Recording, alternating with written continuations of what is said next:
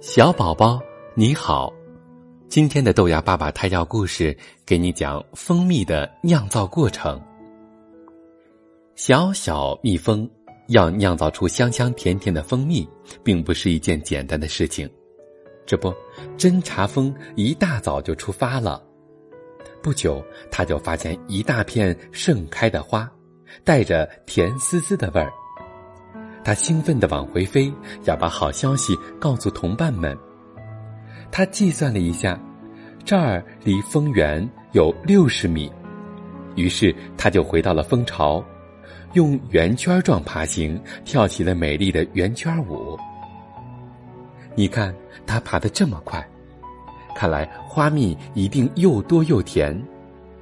这时啊，另一只侦察蜂也回来了。在蜂巢上跳起了八字摆尾舞。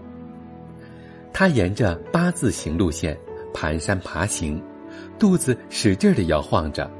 他是想告诉同伴们，我发现的蜂蜜也很甜呢，就是比较远。采集蜂们赶到了蜜源地，开始忙活了。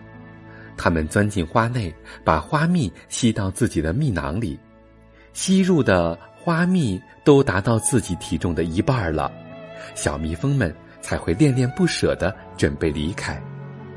他们用第三对足上的花粉刷，把刷在身上的花粉聚成一堆，再用唾液和花蜜混合成团，装进花粉筐里就回家了。这时啊，采集蜂还不能歇着，他们赶快来到蜂巢上。把新鲜花蜜分给几个在巢内工作的内勤蜂，把花粉放到蜂房里，留给那些幼蜂和成年蜂吃。深夜，内勤蜂将花蜜吸到自己的蜜胃里，过一会儿吐出来，再由另一只内勤蜂接着干。这样反复吐过一二百次，花蜜中的蔗糖。就转变成葡萄糖和果糖，花蜜才能变成香甜可口的蜂蜜。这一夜，大部分蜜蜂都没有闲着，它们守在巢外，不停的扇动翅膀，加速水分的蒸发，直到蜂蜜酿成，装入蜂房，封口存储。